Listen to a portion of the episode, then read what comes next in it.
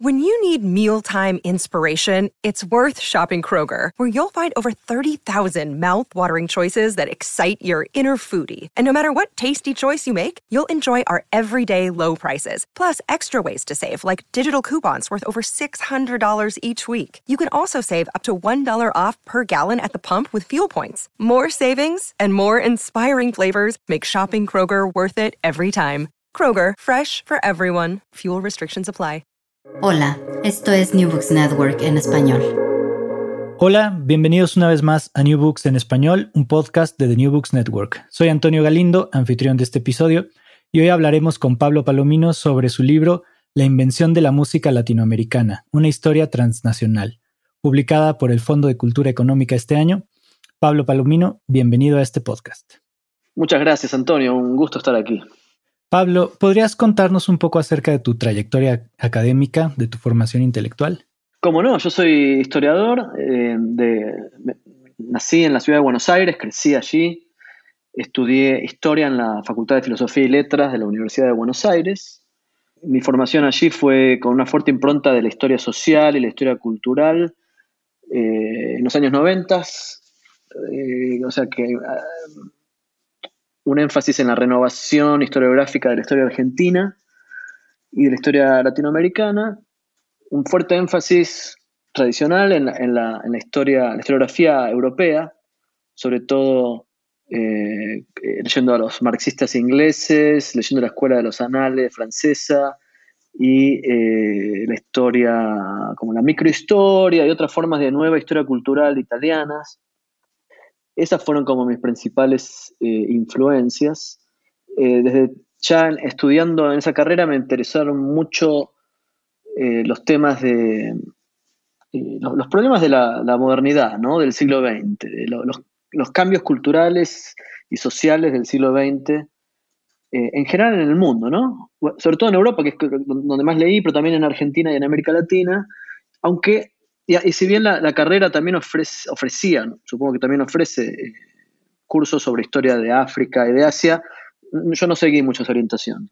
Este, digamos que tuve una formación más atlántica. Escribí una tesis sobre, de licenciatura sobre el, tango de Buenos Aires y el samba de Río de Janeiro, desde un punto de vista comparativo, viendo una especie de ejercicio para, para ver las, cómo las diferencias sociales y culturales marcaron la modernidad musical en ambas ciudades de maneras muy distintas y al mismo tiempo muy, muy comparables en, algunos puntos centrales.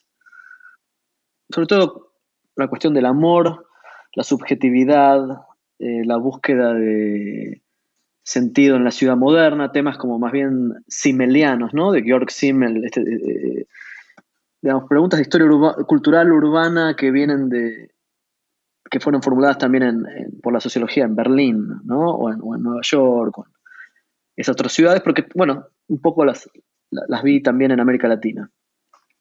Al mismo tiempo que hacía eso, eh, bueno, esa tesis la dirigió Dora Barrancos, una historiadora este, muy importante y, una gran mentora para mí. Y al mismo tiempo yo trabajé varios años en Memoria Abierta, que es una alianza de derechos humanos que eh, construyó un archivo oral sobre terrorismo de Estado en Argentina. Entonces fue una experiencia muy fuerte para mí, muy buena para entender eh, el plano político y, vivencial de, la historia cultural moderna, especialmente en contextos de, muy extrema de muy extremo sufrimiento y de extrema violencia, ¿no? el terrorismo de Estado. Estamos hablando de los años 70 y, y, poco 80 y, ahí aprendí que nada, los contextos y las formas de politización, politización también marcan mucho, ¿no? La, interactúan con la, con la historia cultural.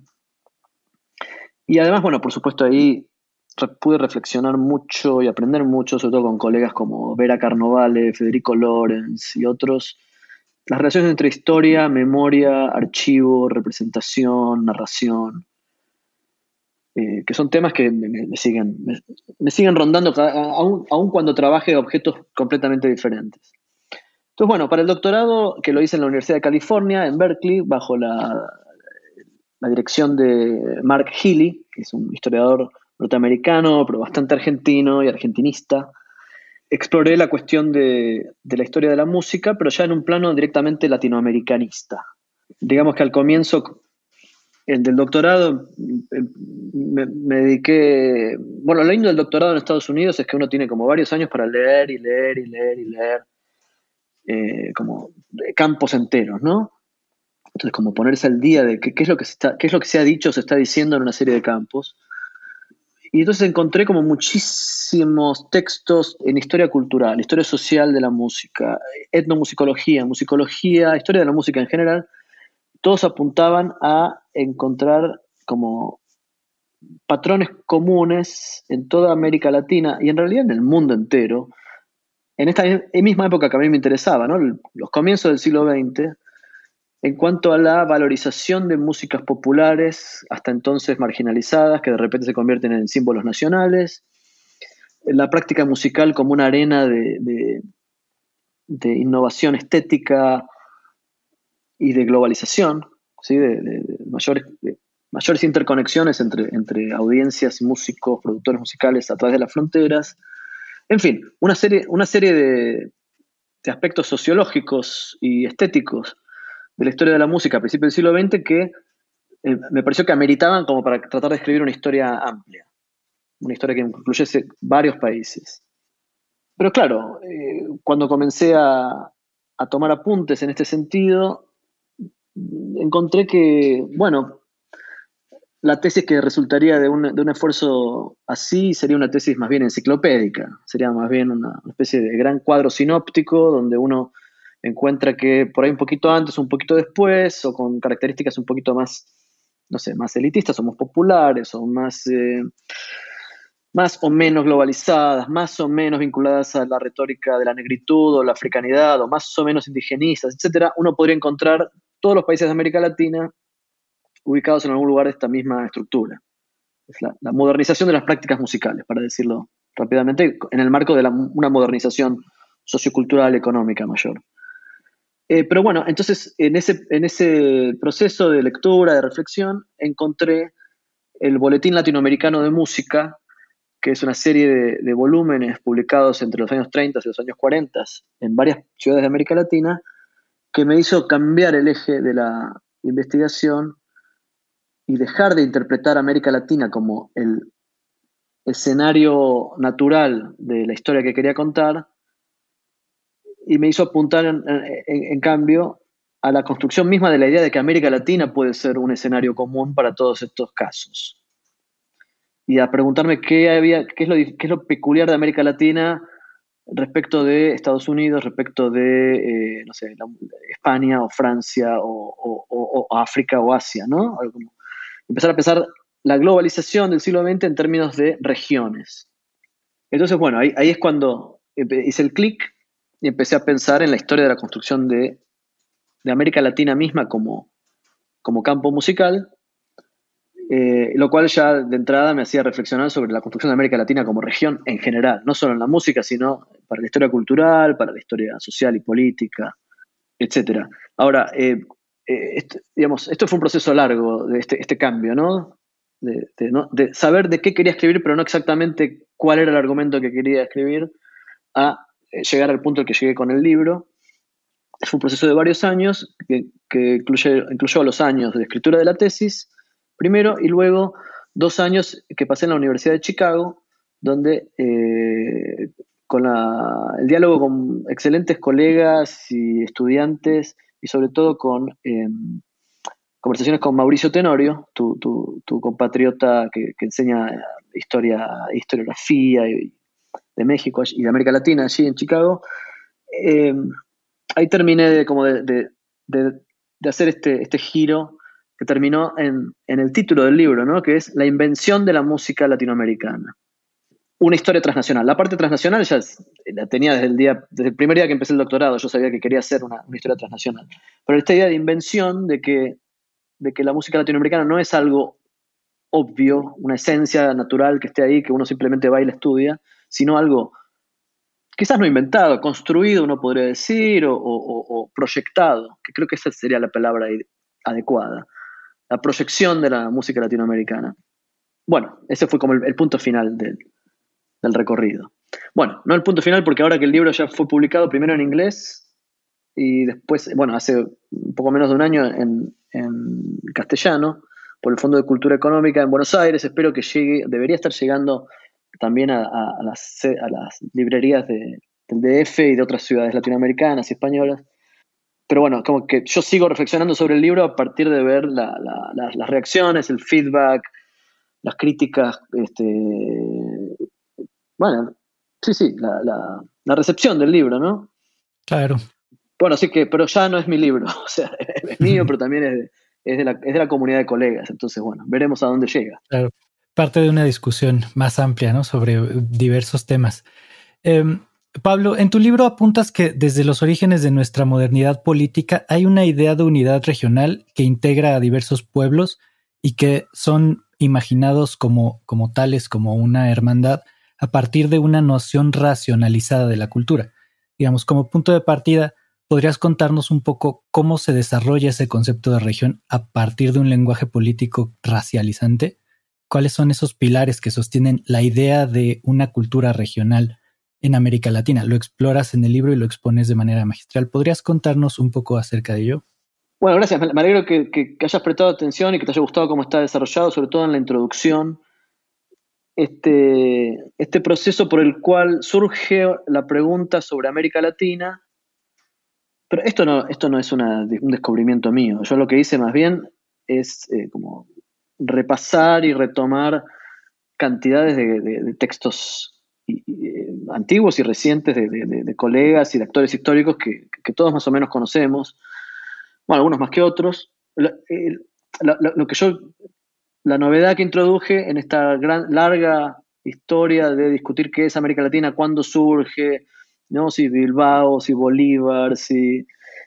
Lo, único que agrego yo es pensar cuándo aparece la cultura como un terreno relevante en el pensamiento sobre América Latina y sugerir que la música es el primero de los discursos dentro de ese terreno cultural en el que América Latina aparece como un, como un proyecto explícito.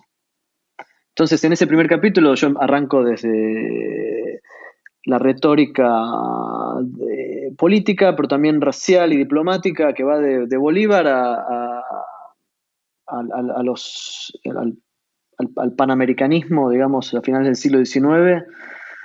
Eh, hay no sé, eh, Michel Gobat ha trabajado esto, Mauricio Tenorio ha trabajado esto, eh, bueno, varios otros, no, no, quiero dar más nombres para no ser injusto porque hay muchos, pero, no, tantos, pero son todos muy importantes. Es como que en el siglo XIX América Latina es una, reflexión de las élites, fundamentalmente, que están pensando en, que yo creo, ese es un énfasis mío, pienso que se encuentran frente a una necesidad geopolítica, una necesidad diplomática de articularse a través de las naciones eh, eh, en un foro común o con alguna forma de voz común, por una cuestión meramente de relaciones de fuerzas con los otros actores de la, lo que llamaríamos hoy pomposamente la comunidad internacional, en aquel momento proyectos imperiales, que son los que dominan en Europa y después en Estados Unidos. Y, bueno, esta reflexión que es diplomática y que es, obedece a una necesidad estratégica, está siempre racializada. Uno en los textos siempre encuentra que, no puede ser una... que no existen argumentos puramente racionales eh, estratégicos, siempre están revestidos de algún tipo de legitimidad o apelación de tipo étnica. Entonces eso uno lo ve ya en, no sé, en el Río de la Plata, eh, cuando los, patriotas en, la década de 1810 quieren entronar a un inca como sucesor de, Fernando VII. Eh, después cuando, bueno, como Michel Gobat muestra, ¿no? Eh, Francisco Bilbao y tantos otros diplomáticos de, mediados y finales del siglo XIX que están todos pensando en, en esta América Latina, que es una América hispana y criolla, ¿sí? donde, los latinoamericanistas son más bien, eh, no, son los indios o no son los antiguos esclavos, sino que son esta, clase que Bolívar decía, nosotros, los que no somos ni indios ni españoles, ¿no? Eh, en fin, pero igual ese no es, no es, no es, no es mi, ¿cómo decir? No es mi no es mi, no es mi especialidad, ¿no? La, la historia intelectual del siglo XIX. Pero sí tomé ese recorrido para, para, ver cuál era la, importancia de que en 1934 Francisco Kurt Lange, este musicólogo alemán uruguayo, dijera, la música es el terreno en que América Latina va a encontrar su, su voz, su esencia, su lugar en el mundo. No importa si sus argumentos son ciertos o no, más allá de cuál es su ideología, que yo la reconstruyo, la reconstruyo por supuesto, su biografía, pero lo interesante ahí es eh, el hecho de que a alguien se le ocurra plantear que la música es relevante para pensar en la región, y sobre todo que, más allá de cuáles sean sus ideas o su, ideología, inmediatamente empieza a construir un campo a partir de la respuesta positiva que encuentran un montón de actores institucionales, musicales, más conservadores, más modernistas, más jóvenes, más viejos, no solo en Uruguay, sino en Argentina, en Chile, en Brasil, en, Perú, en eh, Colombia, en Cuba, en México, en Estados Unidos. Es decir, él es el que saca la chispa de este problema y inmediatamente esa chispa prende, ¿no? Prende fuego. Evidentemente había también una necesidad, no, diploma, no solamente diplomática o estratégica en este terreno de la música, sino una necesidad profesional, disciplinaria, de, de campo, para decirlo en términos de Bourdieu. ¿No? Una cantidad de profesionales vinculados a la música que necesitan estructuras en las cuales pueden acumular capital simbólico, prestigio y sobre todo desarrollar sus, profesiones, ¿no? Como pedagogos, como para publicar partituras, em, y en algunos casos más políticos para llegar al pueblo, como se decía en esa época. Lo interesante es que, volviendo a tu pregunta, no eran solamente los miembros de las élites quienes planteaban estas cosas. Muchos de estos musicólogos, en realidad, si uno se fija en el libro, yo trato de reconstruirlo más al pie, al ras de la tierra, al ras del suelo posible sus, vidas, ¿no? Y muchos no tienen mucha plata o no son de familia, algunos son de familias, los folcloristas, por ejemplo, ¿no? Ahí reconstruyo toda una cosa un poco prosopográfica, si uno quiere, ¿no? Es un poco exagerado decirlo así, pero trato de ver cuáles eran los orígenes familiares de muchos de los folcloristas que crearon el primer campo de estudios folclóricos en América Latina. En general eran de familias más o menos oligárquicas, pero venidas a menos de, provincias, ¿no? No eran los miembros de la alta oligarquía de las grandes ciudades.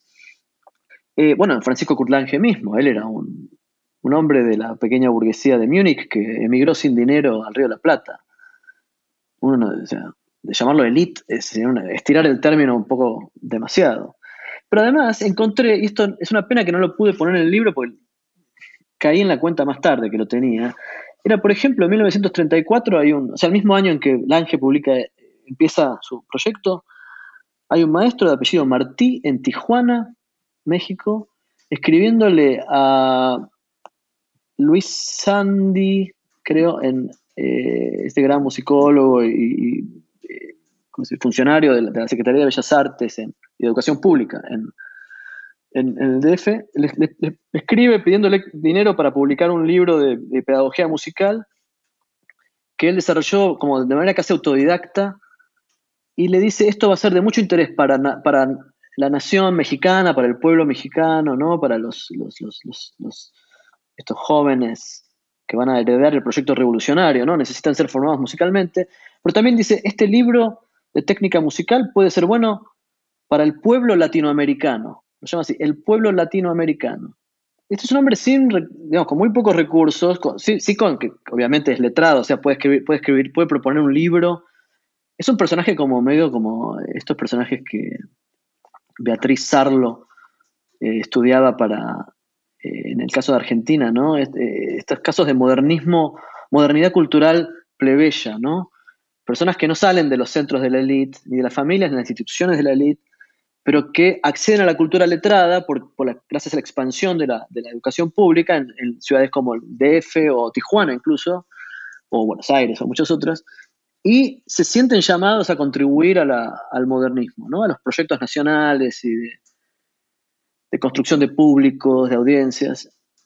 Bueno, y este hombre tenía todo para decir, hago esto por Tijuana o hago esto para defender a México del imperialismo, que yo que estoy en la frontera con, con este otro, ¿no? Y no, habla del pueblo latinoamericano.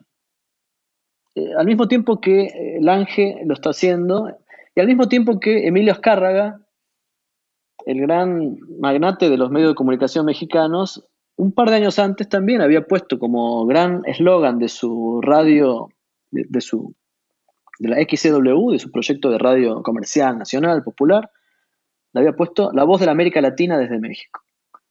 Por razones otras, que son comerciales. Pero fíjate que en el caso del Ángel, por razones de tipo profesional y de ideología estética, como un alemán que mira América Latina y le parece que América Latina es una región. En el caso de un maestro de Tijuana, por una, retórica populista o popularista, no sé cómo llamarla, de, entender que sus alumnos en Tijuana son como sus alumnos de cualquier lugar de la América Latina, en regionalismo popular ahí. Y en el caso de Azcárraga, una estrategia puramente comercial vinculada con las estrategias de las grandes compañías radiofónicas norteamericanas para invertir en México y en la región. Agendas completamente distintas, racionalidades completamente distintas, los tres encuentran en América Latina una clave para pensar la modernización musical. este tipo de confluencias son las que a mí más, me interesan.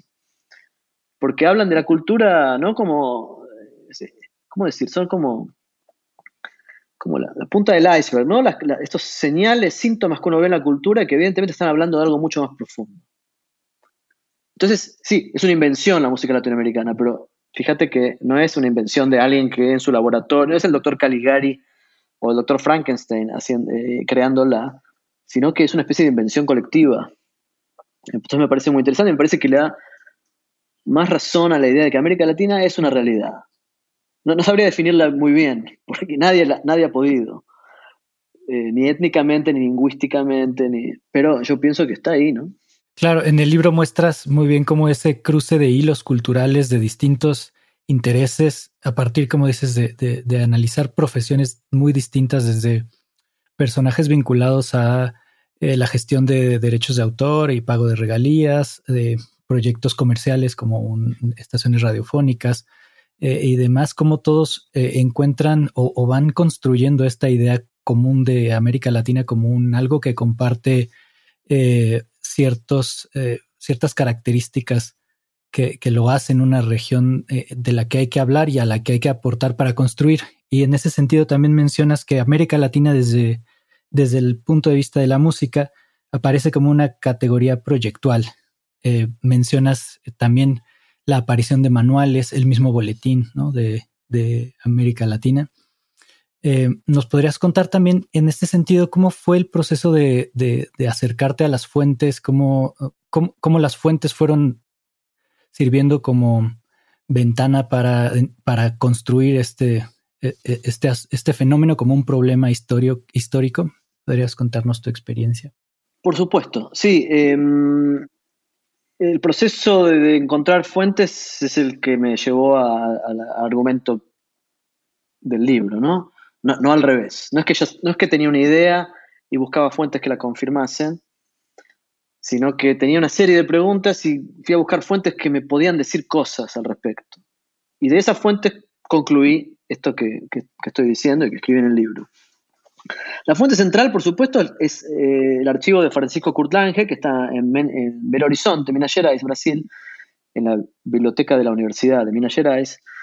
Eh, y es una fuente fantástica porque la esposa de Kurt Lange, uruguaya, y ella tipió y numeró cada carta que el ángel escribió y cada carta que el ángel recibió. Desde el año veintipico hasta que él murió, ahora me olvidé, pero en, tempranos noventas me parece. Entonces son como 70 años perfectamente organizados de construcción y desarrollo de una red profesional intelectual.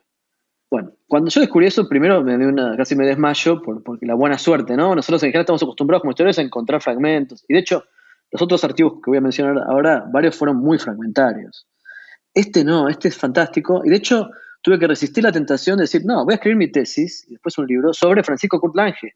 Acá está todo. Puedo reconstruir la, una buena parte de la historia de la musicología latinoamericana a partir de, desde la perspectiva de su fundador, pero bueno, eso hubiese sido, si, yo tuviese, si viviese 200 años o tuviese otras vidas paralelas, a lo mejor lo hubiese hecho.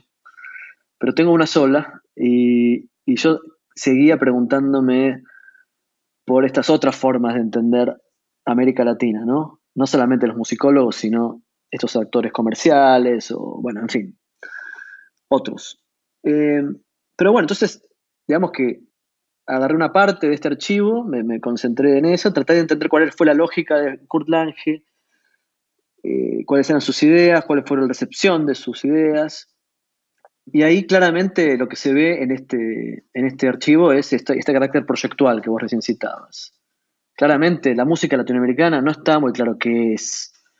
Es más bien el proyecto de investigarla, de publicar esas investigaciones, de intercambiar investigaciones entre colegas de diferentes países, publicar partituras, organizar conciertos. Entonces, la música latinoamericana es más bien como ese proyecto que hay que hacer y que a los que están llamados estos estos modernistas. Yo digo modernistas en un sentido muy estricto que es eh, Francisco Curlange y su, y su generación eran modernistas en el sentido de que ellos entendían la realidad social como una especie de amalgama sobre la que se puede operar y que hay que transformar y mejorar en una dirección hacia el futuro. ¿Sí? Y esto, esto aparece también en, en, este carácter programático, está en la musicología de otros países también incluso en, la, retórica musical de muchos compositores de vanguardia, ¿no? la música del futuro. La música es lo que apunta hacia el mundo nuevo, es lo que vaya, y, además la música, a diferencia de otras artes, es la más popular en el sentido de es una idea medio romántica y medio modernista de que la música es lo que todos tenemos en común. No importa la lengua, no importa si estás educado o no estás educado. La música es como el arte que trasciende todo. También era interesante esta, contradicción entre la, música como ese arte universal de lo, humano y al mismo tiempo como el arte de una región en particular, que tiene una historia puntual, esta cosa más antropológica, eh, herderiana, ¿no? Si uno quiere, esta cosa de, ¿no? Herder, el, filósofo esteta alemán, que hablaba del, igual que acuñó el concepto de, folk, ¿no? Como una cultura. Bueno, después de, de Francisco Curlange el otro archivo que, así como grande, sistemático, fascinante, que, no pude agotar, sino que, bueno, aunque sí, la verdad que estuve muchos meses en el DF, justamente en la, el archivo de la Secretaría de Educación Pública, están todas estas cajas maravillosas con los debates entre los... Eh, está em, Carlos Chávez y, Luis Sandy y, después, o sea, antes, durante y después de la educación socialista, ¿no? de Cárdenas. O sea, toda clase de, personajes vinculados al ejército, vinculados a, la izquierda del cardenismo, vinculados al mundo de las orquestas y de la música clásica de México, todos participando en discusiones sobre, bueno, cuál, es, cuál tiene que ser la pedagogía musical para los jóvenes, niños y jóvenes revolucionarios de México, en los años 20 y 30. ¿Qué música enseñarle a, a las escuelas nocturnas para trabajadores? O sea, gente más grande, pero que trabaja y que, pero que va, que va a usar la música en un sentido comunitario y político muy importante. Incluso pedidos de escuelas norteamericanas, de, de Estados Unidos, de Texas, de California sobre todo, pedidos por escrito a la Secretaría de Educación Pública preguntándoles, bueno, ¿nos pueden mandar por favor partituras e indicaciones musicológicas y, y casi teatrales para representar la música mexicana el, no sé, el 5 de mayo o el, el, 11 de septiembre en, ciertas escuelas donde hay, o, en las cárceles donde hay presos que son de origen mexicano. Es decir, la mexicanidad también aparece construida en Estados Unidos, en las escuelas, en las prisiones, en ciertos como alcaldías o gobernaciones donde hay un interés por integrar a la cultura mexicana en, en las celebraciones patrióticas, cívicas. En fin, estos archivos la verdad que son fascinantes. Estos, estos, eh, ahí trabajé muchísimo también y, lo, que más me, me hizo ver es que en el corazón de los más nacionalistas de los proyectos de educación pública modernistas en el siglo XX, como es el caso del proyecto revolucionario mexicano, América Latina está hay un montón de documentos ahí, algunos los, puse en el libro, otros no, porque el libro no quería que tuviese 2.000 páginas, pero aparecen los, estos musicólogos mirando qué es lo que están haciendo los, uruguayos, los argentinos, los, los chilenos, también los italianos, los ingleses, los franceses, los norteamericanos. O sea, hay, una, es un diálogo global este de la modernización de las prácticas musicales, pero América Latina aparece siempre ahí. Y bueno, y aparece en este proyecto comercial de, la XCW. Ese fue un esa es una, aproximación al archivo más, un poco más puntual que fue simplemente mirar eh, microfilms de la programación radial eh, de la XCW y otras radios de los años 30 sobre todo. Ir tipo durante varios años, ir todos los días o mirando una cantidad de días por semana a ver cuál era la, cómo organizaban la programación. ¿Qué, nombre? Acá es muy importante el tema del labeling, ¿no? El etiquetado, la categorización musical. Porque vos una canción, vos la podés categorizar de acuerdo a su instrumentación, de acuerdo al, género, de acuerdo al uso social, ¿no?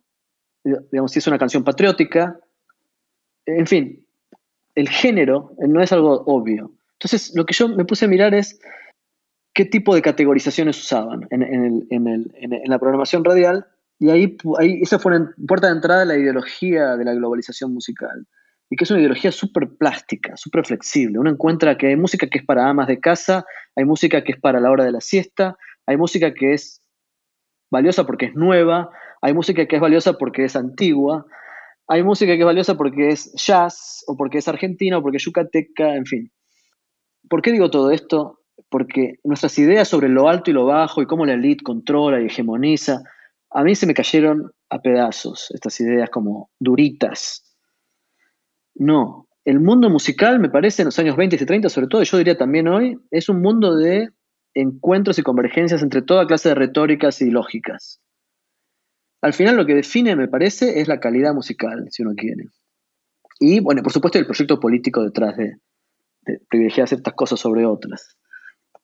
La fuente más exigua, la más difícil, la más fragmentaria fue la de la Sadaic, porque en Argentina la verdad es que los archivos, algunos archivos son, no están bien conservados, aparte hubo un incendio y una inundación, entonces bueno, la verdad es que fue fragmentaria. Pude encontrar algunas memorias de tangueros de la época que escribieron de repente una anécdota que a mí me iluminaba y la podía conectar con algo que veían estas actas de la SADAIC, la Sociedad Argentina de Autores y Compositores, las memorias de un inspector de copyright, que fueron publicadas en los años 70. Eso es eh, un poco más fragmentario. Y luego, una cosa más, fuentes un poco más aburridas, pero muy interesantes, más institucionales, fueron las de la, Unión Panamericana en, Washington, D.C., ¿no? que tiene estos informes oficiales, sobre todo cuando descubrí la figura de Charles Seeger, este, este, como sería como el Lange, pero del, New Deal norteamericano, aunque Lange venía de la derecha, ¿no? Anti, anti-revolucionaria, eh, Charles Seeger venía del, contrario, del Partido Comunista norteamericano y de, esta retórica y política de expansión de los recursos estatales para favorecer a las masas en Estados Unidos en la década del 30, en la época de la Gran Depresión. Pero bueno, eh, Charles Seeger y otros escribieron como super, reportes súper reportes super interesantes sobre la comparación y el intercambio musical entre Estados Unidos y América Latina. Creo que ese fue un lugar donde también América Latina apareció como región desde afuera. Un latinoamericanista no latinoamericano, sino norteamericano que mira a todos estos ecuatorianos y cubanos y argentinos como representantes de una misma tradición musical. Y como tiene recursos y manda gente, invita y organiza conciertos y publica partituras, etcétera, todo el mundo le, le presta atención y, colabora. lo interesante ahí fue, y esto lo, escribo un poco en el libro, es que hay grandes continuidades. Esto me lo marcó, también me ayudó a marcarlo eh, uno de mis advisors, Richard Candida Smith, que ha escrito sobre la, historia del panamericanismo como idea de política cultural, digamos. Continuidades entre esta idea de las relaciones musicales entre América Latina y Estados Unidos con la idea de las relaciones musicales a lo largo del mundo que la UNESCO va a adoptar inmediatamente después. Y de hecho varios de los... Si bien la UNESCO, la sede de la UNESCO está en París, en cambio la Unión Panamericana está en Washington, D.C., y las Naciones Unidas están en, New York, eh, hay, hay, una contigüidad sobre todo en algunos personajes clave, como por ejemplo Luis eh, Correa de Acevedo, que era un amigo del Ángel, un joven bibliotecario, musicólogo, que en Río de Janeiro organizó las primeras este, colecciones de música brasileña y que va a ser una figura muy importante en la UNESCO. con esta idea de músicas tradicionales, músicas folclóricas. En fin, volví a encontrar acá que la América Latina no es una esencia obvia, sino una construcción de diferentes instituciones y actores y que está muy vinculada a, a los debates sobre la globalización musical, no de ahora, del siglo XXI, con Internet y con la world music, la globalización, sino en 1942, 1947. Están creando estas instituciones globales, ¿no? Y después, bueno, muchas otras fuentes las encontré en, archivos en, Argentina, en archivo de antropología, eh, en archivo de en el, Instituto Iberoamericano de Berlín, ahí hay una cantidad de cosas donde uno encuentra como... Yo no encontré ninguna colección en particular, pero sí cancioneros antiguos, textos de musicólogos de diferentes países que eh, me hicieron ver la, lo extendida que estaba la pregunta sobre qué es, la, qué es la música latinoamericana, cuál es el rol de los musicólogos en esto, en los años, eso, 20, 30, 40. Bueno, de todo este conjunto de, fuentes, eh, por, supuesto, perdón, y primero y principal, la colección de volúmenes del, Boletín Latinoamericano de Música que estaban, por suerte, en la biblioteca de Berkeley, en, California, donde yo estudiaba. De todo este conjunto de fuentes tan heterogéneo, saqué este argumento sobre la música latinoamericana como una invención que es al mismo tiempo retórica, que es de un campo disciplinar y una identidad identidad musical barra política, digamos. Primero una retórica proyectual, luego un campo disciplinario y luego una identidad este, política. Y bueno, y, lo que trato de ver es cómo de los años 50 para acá, al final del libro, ¿no? la última parte, los años 50 para acá, estas tres cosas se, mezclan tanto que ya para generaciones como las nuestras, ¿no? Este, digamos, creciendo a finales del siglo XX y en el siglo XXI, la música latinoamericana es como algo obvio. porque uno se va a preguntar sobre.? Es como si uno se pregunta, no sé, este, este, la existencia de África. uno puede interrogarlo, por supuesto, pero está ahí, es África. ¿Cuál es el problema? ¿no? Bueno, lo que quise hacer es mostrar, no, hay, que hacerse preguntas sobre esto. No es obvio que hablemos y nos identifiquemos y estudiemos América Latina. Claro, sin duda lo, muestras de manera muy clara. Y y en torno a estas ideas preconcebidas que tenemos sobre las cosas, eh, a partir de estas categorías que nos parecen tan, tan cotidianas como reales, como es América Latina, como una región culturalmente unificada. Eh, una de las cosas que muestras y que me gustaría que nos contaras también un poco es eh, precisamente que, el, que la geografía del tango y su historia nos permite ver que en realidad esta música que pensamos que es tan argentina y solo argentina, resulta que tiene unas trayectorias muchísimo más eh, intrincadas que nos, que nos muestran precisamente que estos saberes musicales y las, las biografías de los distintos compositores, músicos, intérpretes, permiten entender que el tango es una formación global, como lo dices tú en el libro, una formación global que se nacionaliza como Argentina en un momento específico. ¿Nos podrías contar un poco de esas geografías del tango? ¿Cómo no? Eh, en efecto, eh, el tango es argentino. Eh, voy a plantear un argumento en tres partes. La primera parte es, el, tango es argentino, entre otras razones, porque uno lo analiza en términos de la historia de la música argentina. Entonces, si uno le interesa la música argentina y va a estudiar la historia de la música argentina, va a encontrar que el tango está ahí en Argentina, entonces el tango es argentino, entonces no hay ninguna, ninguna nada raro ahí. Está bien, hay influencias de otros lugares y después hay eh, eh, influencias hacia afuera, pero el tango es argentino. Ahora, cuando uno, y esto es lo que ha hecho lo que llamamos el nacionalismo metodológico, ¿no? Por supuesto, todos, tantos colegas tan buenos a lo largo de tanto tiempo han, que han hecho la historia del tango han mostrado, más allá de este corset metodológico, que hay un tango brasileño, que en realidad la habanera se construye entre Cádiz y La Habana, y que es una forma de neoafricana del Atlántico español y que llega al Río de la Plata, no solo a Argentina, sino al Uruguay, con esa, con esa marca. Y después inmediatamente uno empieza a ver eh, los trabajos, no sé, de Ramón Pelinsky, de Florencia Garramuño, eh, ahora más recientemente de Yuico Asaba y de tantos otros, que el tango, inmediatamente, el tango argentino empieza a florecer en en Polonia, en Rusia, en España, en Japón. Entonces uno dice, bueno, ¿es tango argentino? Bueno, sí, hay tango argentino, pero eh, eh, la argentinidad es una de las marcas fuertes de un género que yo creo que es global.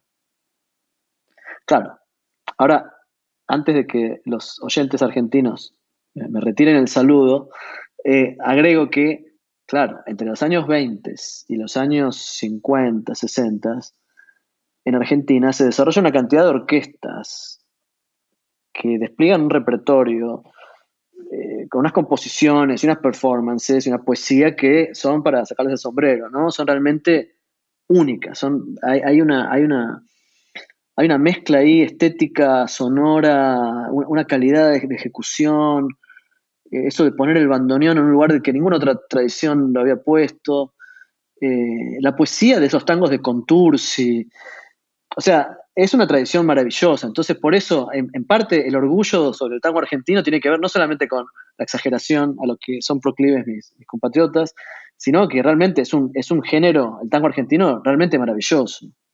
Y en parte por eso que tuvo tanto prestigio y tanta influencia afuera.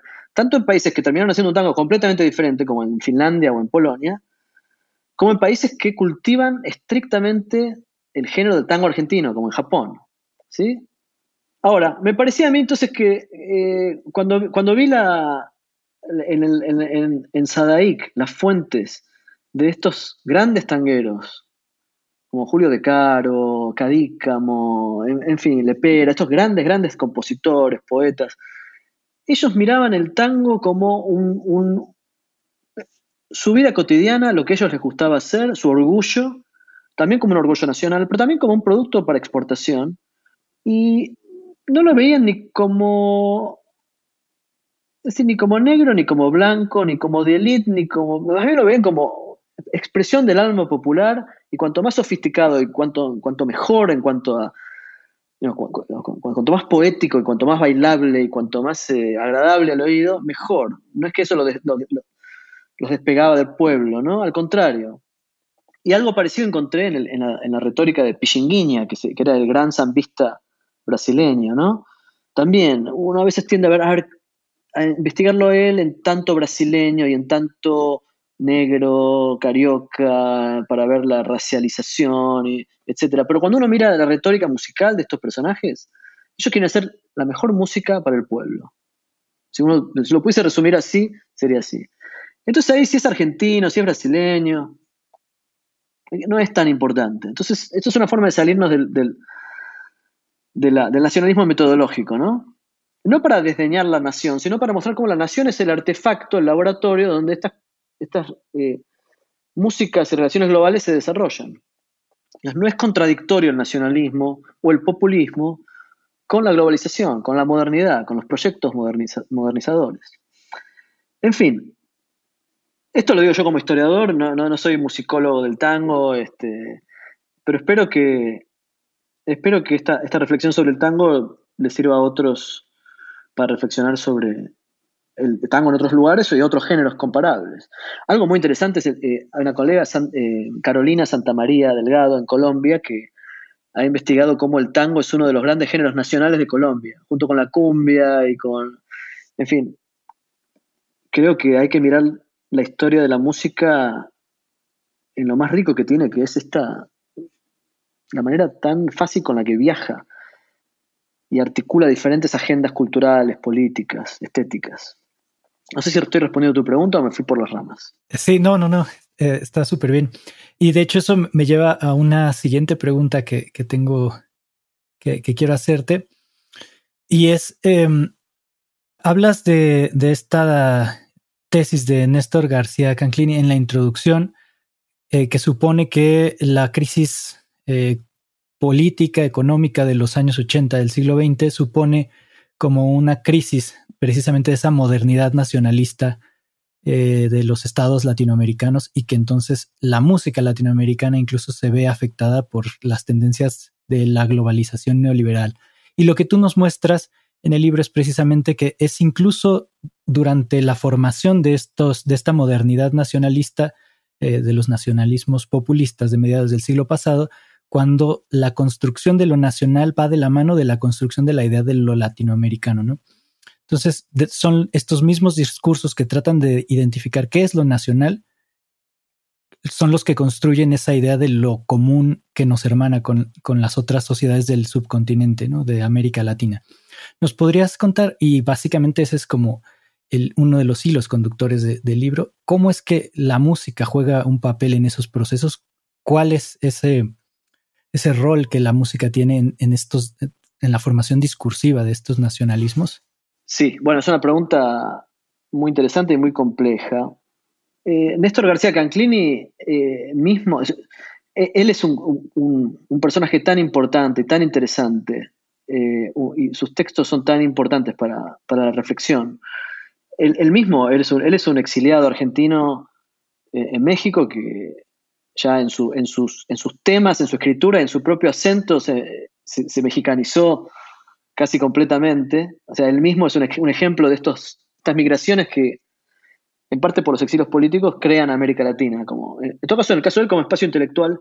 Y él además es uno de los grandes, eh, ¿cómo decir?, sociólogos, antropólogos de la cultura que eh, fueron testigos de la crisis del, marxismo tradicional eh, y de abrir estos estas nuevos debates en los años 80 y sobre todo 90 sobre cómo pensar la cultura tras la crisis del, Estado Nacional, ¿no? Bueno, me parece que en el caso de él, y no es culpa de él, sino de tantos otros, la crisis del Estado Nacional ha sido anticipado, ha sido anticipada o pronosticada demasiado anticipadamente, no sé cómo decirlo, eh, ha sido un poco exagerada.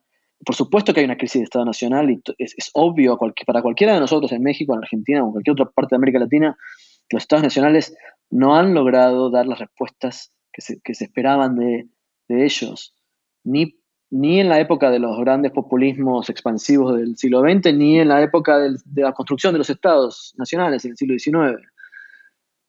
Pero de ahí a decir que, bueno, se acabó el Estado, no hay nada que esperar de él, solamente burocracia, represión y reproducción de las desigualdades, eh, incapacidad, me parece que no, que eso, eso, ahí soy más crítico, sobre todo viendo qué es lo que dejaron las agendas no, no estatistas o antiestatistas en América Latina.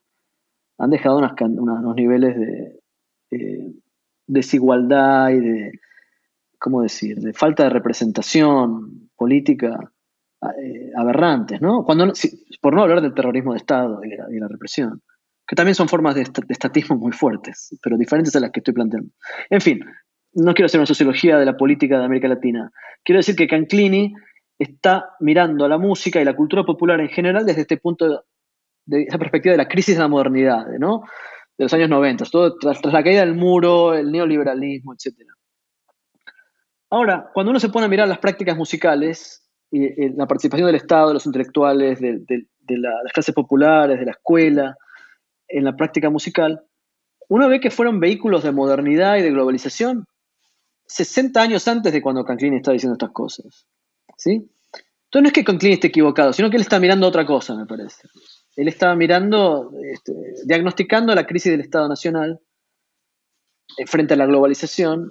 Me parece que hoy en el, siglo XXI lo que podemos hacer es, volver, hacer otra, otra operación historiográfica y es mirar la historia del Estado y de la nación desde el punto de vista global. Y entonces yo, en el caso de la música, creo haber encontrado un montón de claves que permiten afirmar que la, la nación y la globalización van juntas y que la nación, la globalización y la imaginación o invención de la región también. No se contradicen. Entonces, me gusta más algo que dijo unos años más tarde eh, Carlos Monsiváis en su libro Aires de Familia. Por supuesto, Carlos Monsiváis es un tipo muy como expansivo, desordenado, es un gran ensayista, pero es, eh, lo contrario de, la escritura académica, ¿no? Donde no está claro cuál es la tesis las notas al pie pueden estar o no estar. Pero en su libro Aires de Familia, él muestra claramente cómo ya desde los años 20 la circulación de poesía modernista y después de cine latinoamericano y cine de Hollywood y cine europeo a lo largo de la región ya van apuntando a esta cosa de América Latina como región que se forma a partir de la globalización de contenidos de cultura popular muy tempranamente antes, durante y después de, los proyectos estatales. En fin, no sé a dónde quiero llegar en este momento con esta reflexión. Supongo que tratar de integrar la historia cultural de América Latina en la historia más larga de la globalización, en la historia del siglo XX. ¿Sí? En lugar de verla como el otro de Estados Unidos o el otro de Europa, eh, o de meterla en esta gran categoría Global South que, realmente no... Eh, tiene un sentido político que, me parece bien en algunos contextos, pero como herramienta historiográfica, hablar de Global South es decir nada, me parece a mí. Estoy exagerando, tal vez estoy provocando a propósito. No, quiero, no quiero este, nadie sienta que no puede usar esa palabra, pero creo que para usar esa categoría habría que explicar bien para qué se la usa, porque estos fenómenos que, que, que Monsiváis vio, que Canclini vio en otros, de otras maneras y que yo encuentro en mi, en mi trabajo, esto es, este, es la globalización de la cultura. Y América Latina participa muy activamente en ella, a su manera, construyendo una retórica, una identidad, un campo, un campo regional, pero participando en, en prácticas culturales que, que, la conectan con el África, con Japón, con Estados Unidos, con Europa, etcétera. En fin. Claro, Pablo, pues desafortunadamente se nos está acabando el tiempo. Solo me queda una pregunta por hacerte. ¿En qué proyectos estás trabajando actualmente? Bueno, estoy trabajando en dos historias culturales, una colectiva con una serie de colegas. Eh, queremos sistematizar un poquito la historia de las relaciones musicales entre América Latina y Asia. Es un tema que ha sido abordado por muchos colegas de manera dispersa, pero no ha sido pensado de manera coherente. ¿no? ¿Cuál sería el mapa? ¿Cuál sería la cronología? ¿Cuáles serían los ejes conceptuales de una historia los intercambios musicales transpacíficos. Hay más gente haciendo trabajo sobre historia de las migraciones, sobre historia literaria también, pero en el caso de la música eh, no está tan claro ese mapa. Entonces queremos hacer esto con, con Ketty Wong, Shuiko Asaba y otros colegas. Y la otra es una historia cultural global de la carne argentina, tomando la carne como tomé la música. Es un fenómeno a la vez material, económico vernacular, pero global. Es un objeto de. Es una commodity, ¿no? Es una mercancía, pero también es un objeto investido de, sentimientos, de imaginarios. Eh, y también es una categoría que, juega con otras categorías, otras carnes, otras comidas, otras carnes de otros países. Y bueno, eh, acá sí es un, es un tema más argentino, ¿no? Porque estoy, eh, no, no, puedo investigar todas las carnes de todo el mundo, entonces empecé por las que conozco mejor y tengo mejor acceso a las fuentes y puedo reflexionar mejor. Además, aprendí mucho, sigo aprendiendo de Alberto Ferrari Echeverry, que es un, historiador y abogado argentino, que, es el que eh, comenzó con esta investigación. Estamos colaborando y espero poder continuarla. Pero en esta clave de historia como eso, material y, política y simbólica y económica, y mirando eh, América Latina, en este caso Argentina en particular, es de preguntas globales, ¿no? Que es, bueno, la historia global es una de las direcciones que está tomando nuestra profesión, ¿no? Y entonces, quiero ver si puedo aportar un objeto nuevo a esa reflexión. Pues suenan muy interesantes ambos proyectos. Pablo, muchas gracias por estar en este episodio. Disfruté muchísimo nuestra conversación. No me queda más que despedir el episodio. Muchas gracias por escuchar New Books en español, un podcast de The New Books Network. Gracias por escuchar New Books Network en español.